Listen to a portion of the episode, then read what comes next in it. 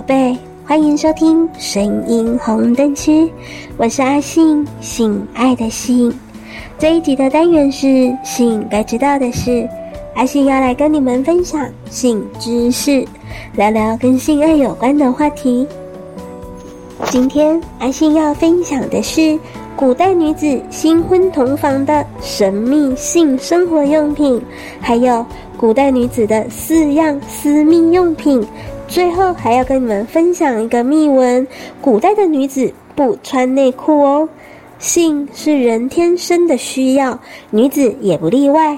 尽管中国古代的不少统治者对民众实行了性禁锢跟性封闭，但是在中国的古代社会，很多时候人们对性爱闺房之事，并没有视为隐私，是可以公开谈论的。甚至宫廷里讨论国家大事的时候也谈论。到了汉代，性便被视为是男女的私事，不公开谈论了，但也没有视为丑事。在唐代呢，性风俗是更为的开放。在宋代时期也实行了性禁锢，但是表面上的禁锢其实无济于事。而现代的年轻的夫妻枕边上的很多情趣用品，这些情趣用品对于患有性冷感的女性啊，或者是功能有障碍的男性，亦或是中年性事不易的夫妇等等，都有改善的效果。其实古代男女也深谙其理。如今社会性生活用品到处都能见到，种类也很多。那么古代的性生活用品都有哪一些呢？今天就跟大家来谈一谈古代女子的那一些神秘的性生活用品。根据考证，古代女人出嫁的时候随嫁的家具，呃，嫁妆中就有一些是娘家人为姑娘准备的洞房花烛夜该准备的情趣用品。这是因为那时候结婚的女子一般年龄都还很小，而且长期闭门家中，特别是和外界交流沟通夫妻的事很少的缘故，方便性爱的同时，也可以取悦一下新姑爷哦。下面就来介绍一下古代女子陪嫁的神秘性用品——开裆裤。在现代，这是小孩子穿的居多的裤子，但是在古代呢，这是新娘洞房的必需品，因为在古代一般都是嗯、逼婚啊，或者是父母决定的，还有之他们之前都没有见过面，所以在为了避免第一次见面就互相脱衣服的尴尬，女方的父母呢会准备一条这样子的裤子给女儿在第一次房事的时候穿，春宫瓷器。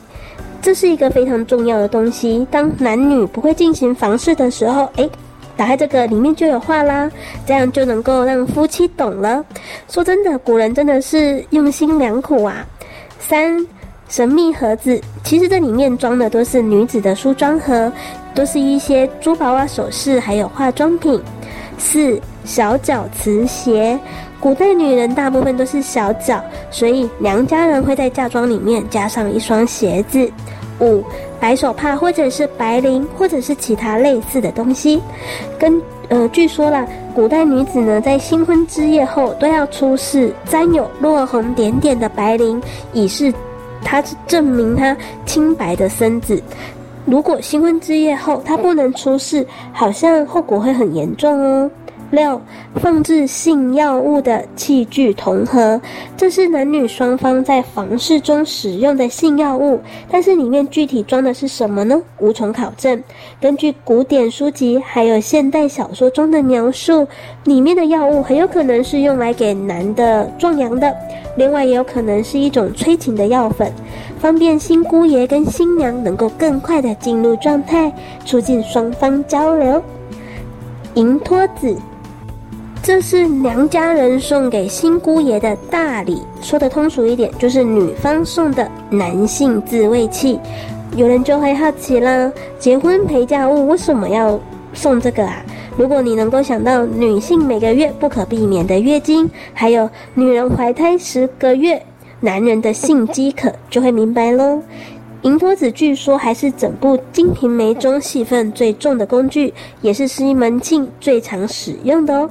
现在呢，还存有实物，可见银托子作为一种性工具，流传是极为广泛而且长远的。女人能够从闺阁走向社会，经历了几千年的反抗，在那一个腐朽啊没落的封建年代，女人只是男人手中的棋子。任人摆布，他们没有办法去选择，去自由的生活。他们的一言一行都是以男人为先，男人为尊。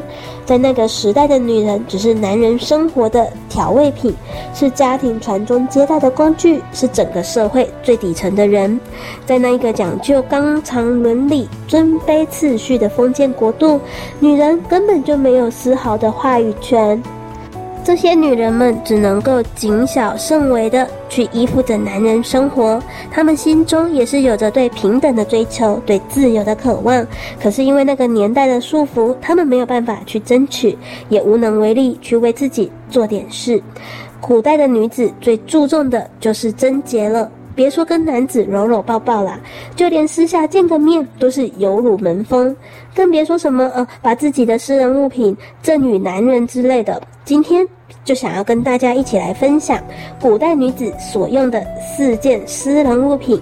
这四件私人物品呢，每一件都是羞于见人的，但是在我们如今看来，嗯，并不是什么特别稀罕的东西。第一件私人物品呢，就是女人的肚兜。在我们现如今社会呢，基本上没有女孩子会穿肚兜了，大家穿的都是内衣。女孩子的生理结构跟男孩子是不一样的，而在以前又没有内衣这一种物品。所以女子就是用肚兜来遮挡自己的私密部位。那个年代的肚兜不像我们今天的内衣，是去商场就能够买到的哦。内衣呢，在那时候是嗯极其私人的物品，别说是买啦，就连光明正大的拿出来洗都不行。如果被别人看到了的话，女人就会受到重重的处罚。第二件私人物品呢，是女子如厕的用品，大家可以理解为我们今天呃用的坐便器。不管在以前能够用上这些，不过呃不过啦，在以前能够用上这些如厕用品的，都是大户人家的小姐。小门小户的女子是没有条件跟资格去享受这些东西的哦。第三件就是女子来例假的时候用到的例假带了。所谓的例假带，就等同于我们今天用的，呃，卫生巾、卫生棉一样。就跟肚兜一样，在当时女子来例假的时候呢，所使用的东西呢，它是没有办法在商店进行采买的，一般都是由母亲手工缝制。像这种极其私人的用品，如果公然买卖的话，就会被判定为是伤风败俗的事。在以前，女子来例假，基本上只有自己跟母亲会知道，就连父亲也是不清楚的哦。而当时来例假所使用的物品是可以重复使用的，用过一次之后洗干净。净，然后再继续用，不像现在的呃卫生棉啊，用过了一次就要丢掉了，不然这样是会感染细菌的哦。第四件物品就是澡盆，洗澡呢是一件极其私密的事情，一般来说洗澡都是自己一个人进行的，如果有旁人在的话，会觉得啊非常的不好意思。就像我们在电视剧看到的那样，古代女子洗澡都是在澡盆里面洗的，而且澡盆都非常的深，可以装下女子整个人。有条件的家庭呢，也只在洗澡的时候旁边会有几个丫鬟伺候；没有条件的话，就是自己一个人洗澡喽。随着时代不断的改变，女人的地位发生了翻天覆地的变化。我们不用再去待在闺阁依附于男人，我们也可以去闯荡出属于自己的华丽人生。那一些束缚着女人的腐朽思想，已经彻底的终结在了那个黑暗的时代喽。在这个焕发着全新活力的二十一世纪，已经得到了彻底的解放。女人呢，可以跟男人平起平坐，这就是时代带给我们的进步喽。再来要分享的是一个秘闻：古代的女子不穿内裤，本身呢，衣服就是人的遮羞物，当然也有保护身体器官的作用。但是在古代呢，女子是不穿内裤的。当然，这不排除当时呃没有内裤的原因啦。不过肯定还有其他的原因，不然按照古代对女子的性压迫程度来说，是不可能让她们不穿内裤的。自古的女人是不穿内裤。如果从两性生活的角度来看，女人不穿内裤的时代还是让人非常向往的哦。年轻男子对于性爱的渴望使其焦虑而压抑。那一些不穿内裤的女人，则提供了被观测时的放荡内容。性爱的幻想记录着每一个年轻男子的青春期。女人穿与不穿内裤，便有了重要的社会价值。想要分享情趣用品的乐趣，下载语音聊天 APP。安卓下载想说，享受说话聊天；苹果下载寂寞聊聊，马上让你不寂寞。下载 APP，寻找好声音，搭起爱的桥梁。